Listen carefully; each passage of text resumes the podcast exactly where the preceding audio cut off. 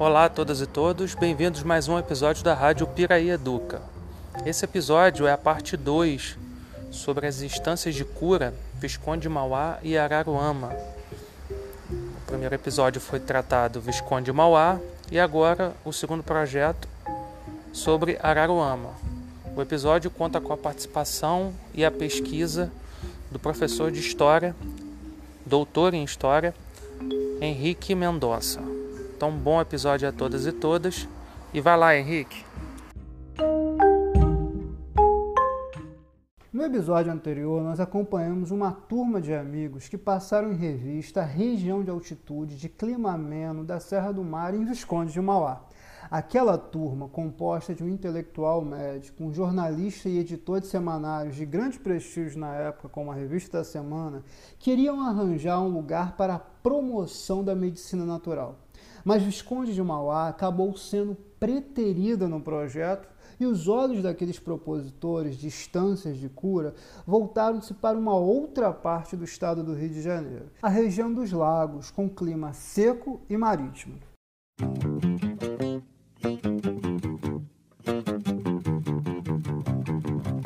Falamos em várias possibilidades que as ditas regiões de cura poderiam favorecer. O tratamento da doença com turismo imbuído de caráter profilático era certamente a mais desejada. Porém, quais eram as outras oportunidades?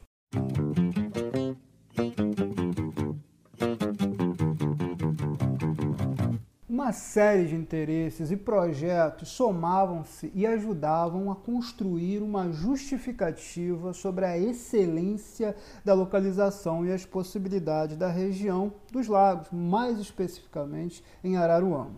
O juiz de menores da cidade do Rio de Janeiro, Saboia Lima, montou um projeto deixado nas páginas do seu relatório final, chamado a Infância Desamparada, de 1939, que previa a construção de um grande preventório em Araruama para as crianças abandonadas do Rio de Janeiro. Para tanto, chegou a adquirir uma grande extensão de terras e rascunhar algumas plantas. O médico Oscar Clark montou com dinheiro próprio, na fazenda da família, na região da Pontinha, uma escola-hospital. Isso mesmo, uma instituição que a uma só vez queria cuidar da cura da criança escolarizada vinda da cidade do Rio de Janeiro, da alfabetização formal e ainda ensinar-lhes técnicas de trabalho agrícola.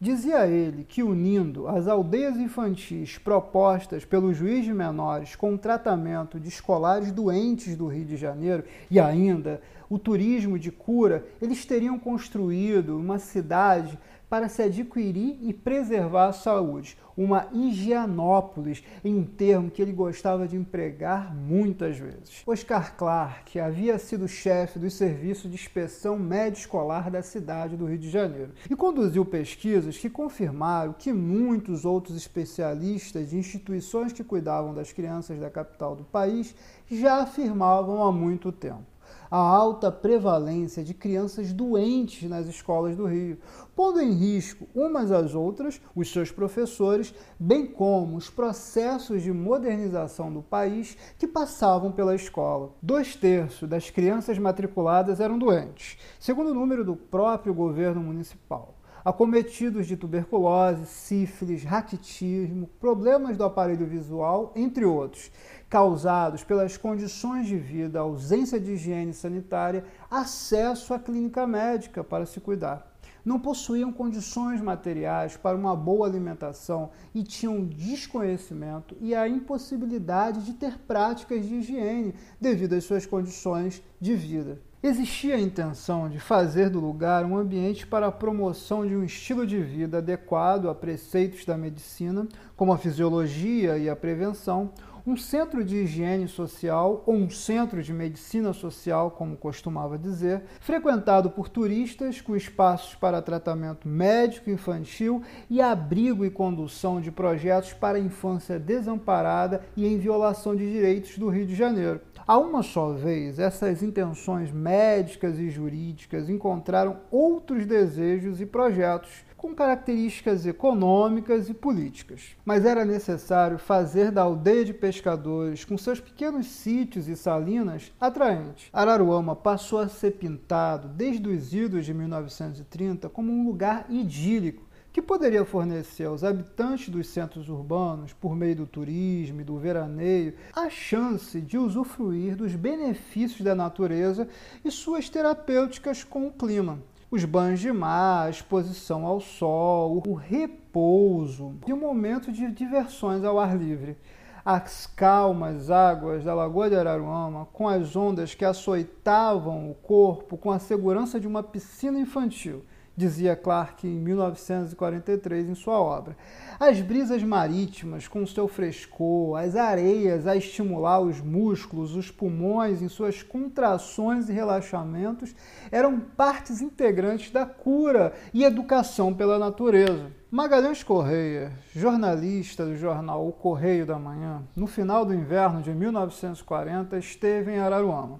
Correia se hospedou na Fazenda da Penha e pôde desfrutar do pacote de turismo pensado pelo médico Oscar Clark e deixou nas páginas que escreveu para a série Baixadas e Montes Fluminenses suas impressões sobre a experiência em Araruama.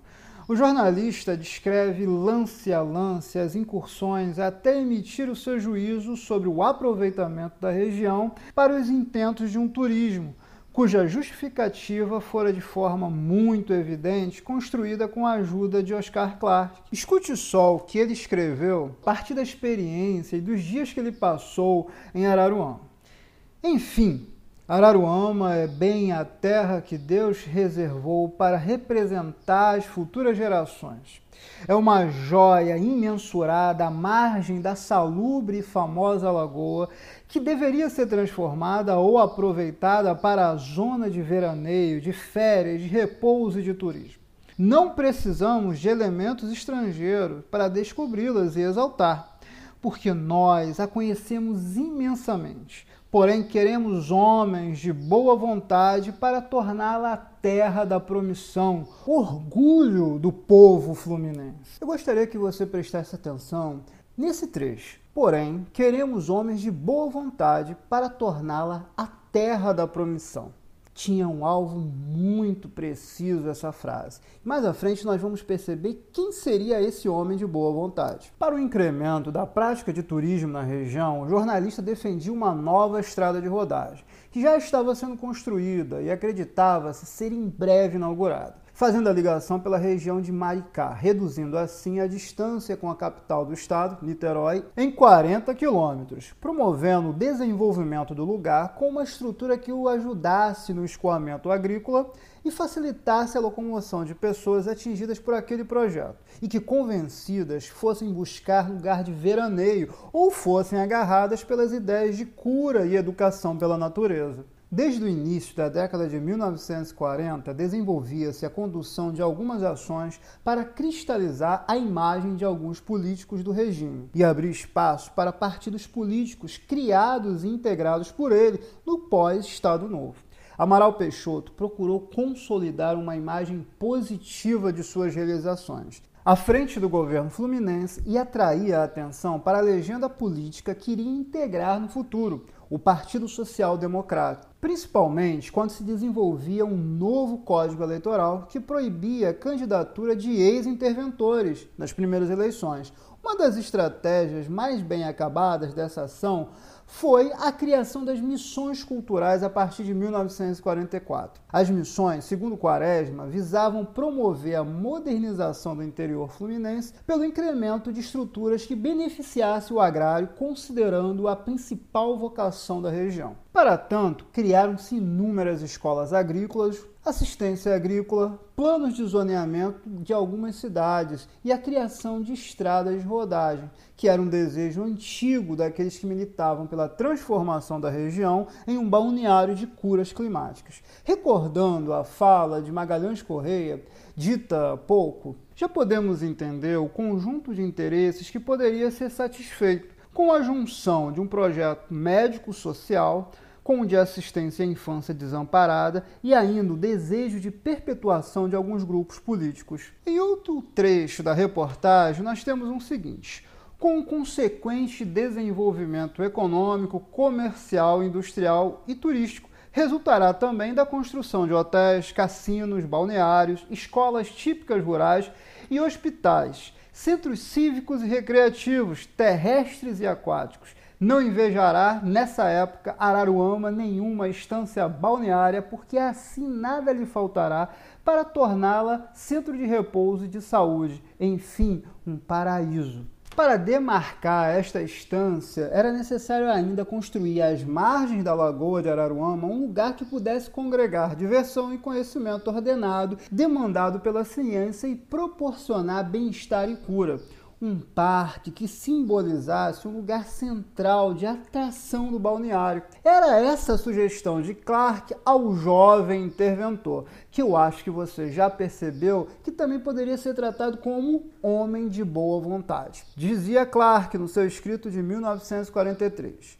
O governo bem que podia construir parques originais de grande proveito para o país, às margens da Lagoa de Araruama. A nossa urgente necessidade é educativa e médico-social. Precisamos aperfeiçoar nossa pedagogia e, sempre que possível, dar organização econômica às escolas o governo fez um pouco mais além de rascunhar uma planta do novo parque muito próximo aos pedidos do médico. Fez ainda, com expensas do governo do estado do Rio de Janeiro, um hotel no alto da colina.